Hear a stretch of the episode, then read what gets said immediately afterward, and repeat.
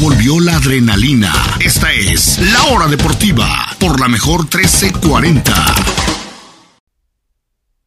Gracias por continuar en sintonía de la Hora Deportiva y continuamos con el previo de la Copa del Mundo. Esta es la parte 7, ya donde hablaremos del grupo D, el grupo que tiene al campeón, a Francia, que tiene a Dinamarca, que tiene a Australia. Exactamente esos tres estuvieron en el grupo C en 2018 nada más cambiando a Túnez por en esta ocasión, eh, eh, Túnez en esta ocasión por el que fue 2018, que fue Perú.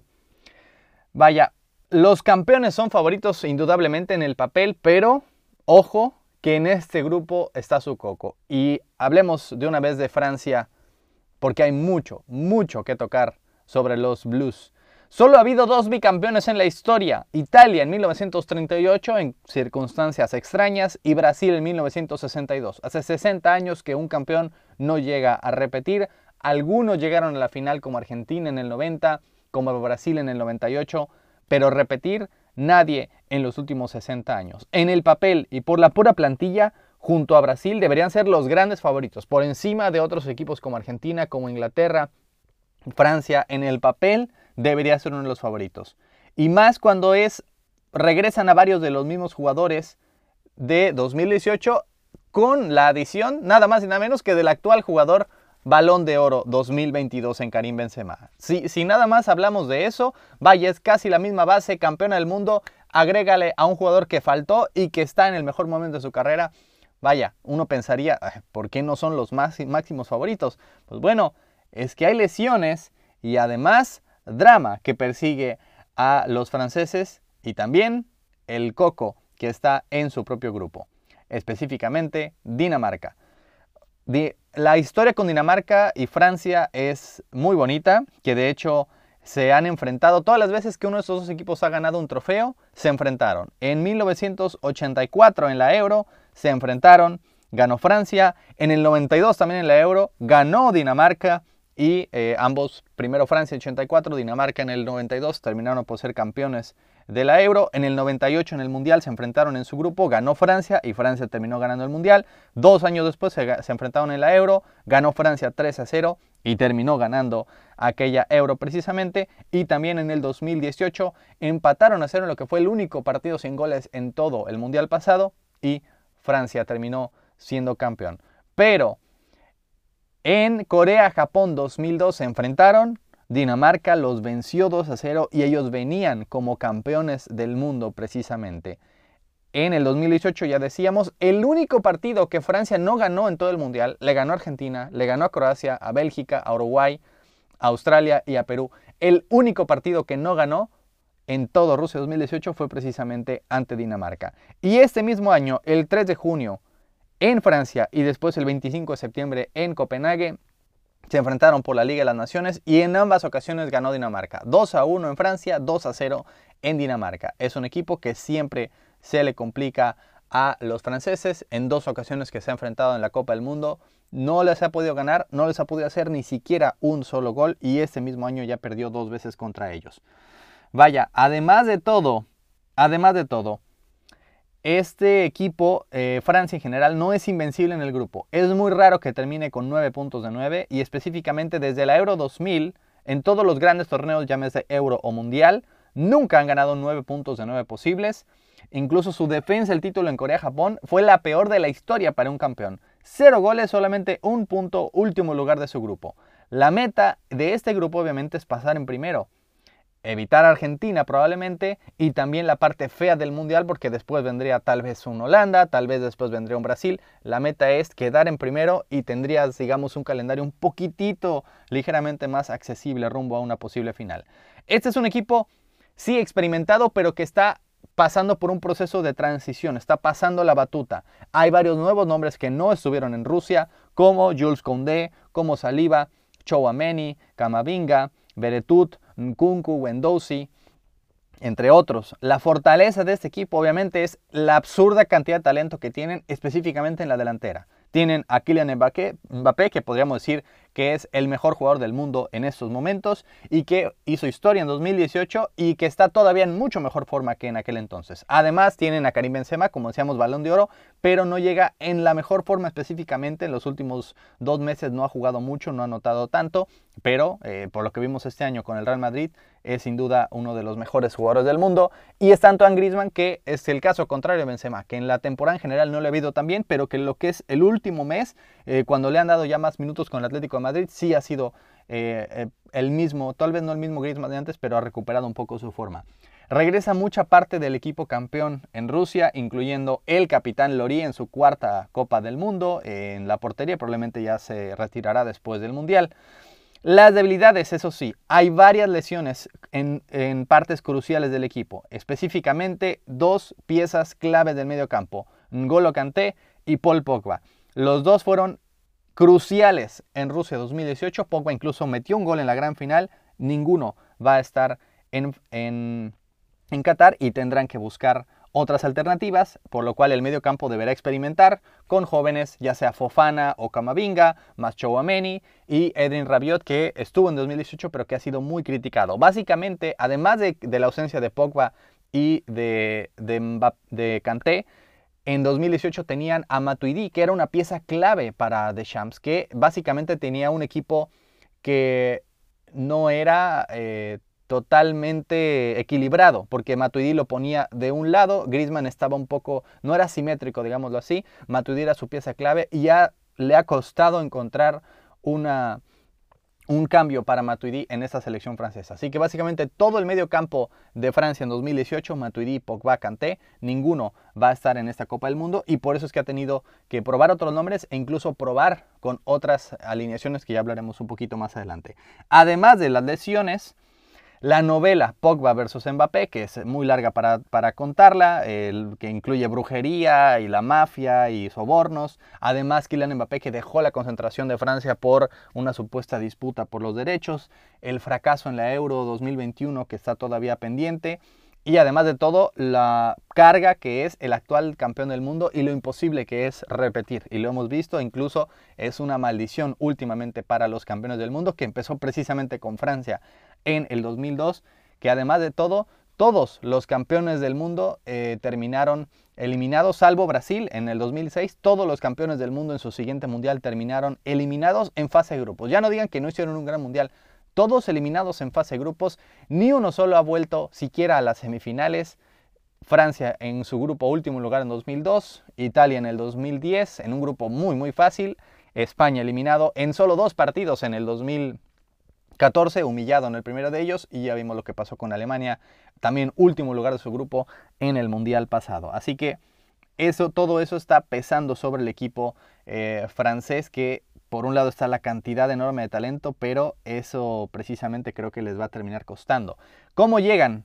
Desde Rusia fracasaron en octavos en la Euro, después ganaron la Nations League en 2021, fracasaron nuevamente en la de este año, apenas se salvaron de, eh, de estar en la zona de descenso, solo Jugaron dos veces ante Dinamarca y dos veces ante Croacia, solo consiguieron un punto de 12 posibles. Su último juego literal de antes del Mundial es precisamente la derrota 2 a 0 ante Dinamarca en septiembre pasado.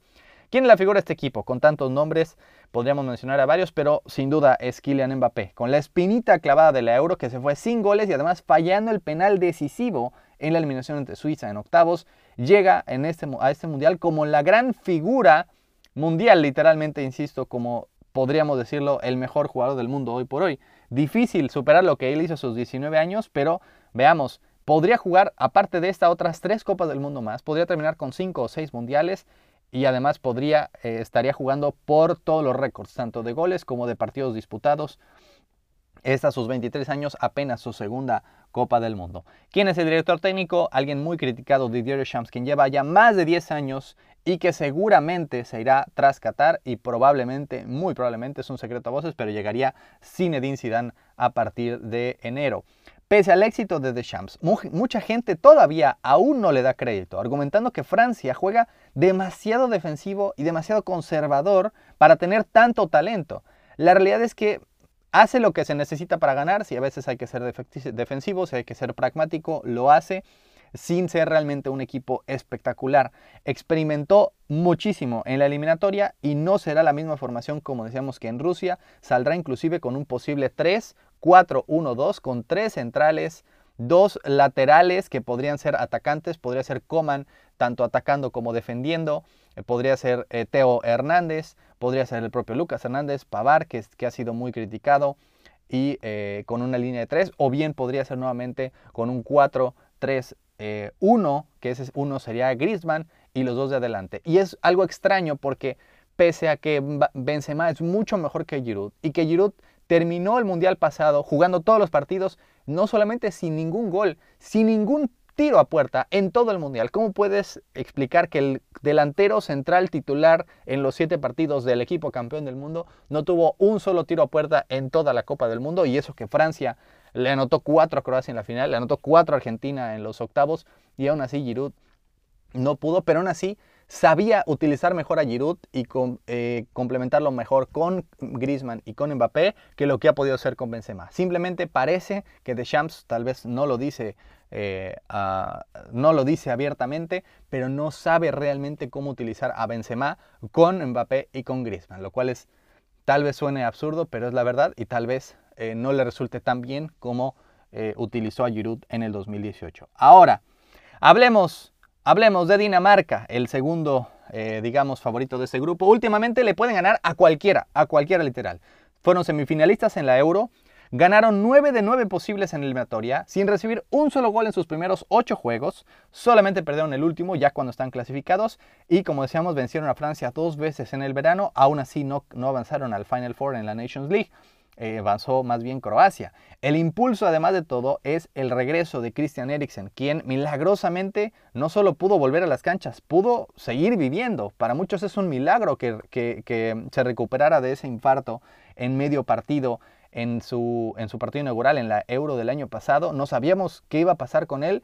Regresó, eh, salió del hospital, regresó a las canchas e incluso ha recuperado un poco de su forma. Es realmente una historia inspiradora. Las fortalezas del equipo danés defensivamente son muy fuertes. Entre el veterano Michael en la portería, los defensas Andreas Christensen de Barcelona, Simon Jair, el capitán del Milán, Andersen del Crystal Palace y Maile, el lateral del Atalanta, son muy difíciles de, de atacar y de hacer gol. Y por supuesto el rente en el medio campo, que son Delaney, Hoiberg y el mencionado Eriksen, es uno de los más fuertes del mundo. Le puede jugar al tú por tú a cualquiera en esta, en esta Copa del Mundo. Sin embargo, la debilidad es principalmente los delanteros. El 9 se llama Casper Dolberg, es del Sevilla, pero no es consistente, no está en su mejor forma. Los posibles suplentes son Paulsen, Jururu Paulsen y Brad White, el ex Barcelona pero ninguno realmente es un 9 natural. Los dos pueden jugar en las bandas o pueden jugar atrás y la verdad tiene mucho gol. Solamente promedian cada uno un gol cada seis partidos con la selección danesa. No es necesariamente una, eh, eh, una asegura, te asegura nada en la parte de adelante. La figura de este equipo, las grandes figuras, sin duda Christian Eriksen, como decíamos, es el capitán, es el motor, su historia además de todo inspira a los demás, inspira a todo un país y por supuesto también los nombres de Hoiberg, del Tottenham y Meile son piezas clave, tanto en el ataque como en el medio campo defensivo. El director técnico se llama Kasper Hjulman es un héroe en Dinamarca. Ha ganado 22 de 33 partidos, es absurda eh, realmente esa cantidad. Y además es candidato incluso a dirigir algún club grande en Europa después del Mundial. Lo están, eh, al parecer varios clubes grandes los han buscado. Es un héroe y Dinamarca le puede ganar a cualquiera. Vámonos con Túnez. Túnez tiene suerte de estar aquí. Su eliminatoria fue sencilla. Chéquense su grupo. Guinea Ecuatorial, Mauritania y Zambia. Y después, en el playoff directo, en la eliminación directa, enfrentaron a Malí, que nunca había ido a una Copa del Mundo, y aún así les costó. Le ganaron 1-0 en el global gracias a un autogol. En la ida aguantaron la vuelta y así llegaron al Mundial. Realmente tuvieron mucha, mucha fortuna de estar en la Copa del Mundo. Ya es un triunfo estar en Qatar. Este es el sexto Mundial de Túnez, pero nunca han pasado de ronda y solo han ganado 2 de 15 partidos históricamente, uno de ellos ante México en el 78. La fortaleza de este equipo es la defensa, en especial cuando estaciona el autobús. Es un equipo que no busca atacar, que no busca tener la posesión, que básicamente eh, se defiende por la mayoría del partido. La debilidad es muchas, la falta de talento, tienen poca confianza en Túnez de este equipo y además sus propios arqueros cometen errores constantemente. Todos han tenido al menos un error grave en la eliminatoria, los tres arqueros principales. ¿Cómo llegan? Bueno, perdón, después de la Copa Africana de, este año, no recibieron gol en los siguientes seis partidos, jugaron la Copa Kirin en Japón, vencieron a Chile, vencieron a Japón, pero después, últimamente, cayeron 5 a 1 ante Brasil y las manos metieron. Y les falta, ojo, un amistoso ante Colombia que jugaría mañana. La figura de este equipo se llama Wabi Kasri, es el talismán, tiene ya 30 años, es el capitán, además de todo, anotó dos veces en Rusia y está cerca de ser el máximo anotador histórico para las Águilas de Cartago. En este propio mundial podría conseguirlo. El director técnico se llama Jalel Kadri, llegó en enero como interino, se terminó quedando eh, después de que el equipo de Túnez perdió en los cuartos de final en la Copa Africana en enero. Fue asistente de este equipo anteriormente y también dirigió un total de seis clubes en su propio país. Y por último, Australia es el quinto mundial seguido de los Socceroos, pero este le costó llegar más que los anteriores. No ganaron en siete partidos en la eliminatoria, tuvieron que pasar por primera vez al doble repechaje superaron apenas a Emiratos Árabes Unidos y después a Perú 0-0 y por la vía de los penales la fortaleza de este equipo, realmente no hay mucho que, destacar. Se podría decir que es el espíritu de los Osis, que así eh, nombró el nuevo, el nuevo el entrenador actualmente que se llama Graham Arnold, que ya hablaremos un poco más de él. Las debilidades de este equipo, realmente muchas también. Solo anotaron un gol en cinco partidos ante rivales fuertes como Japón, como Emiratos Árabes, como el propio Perú.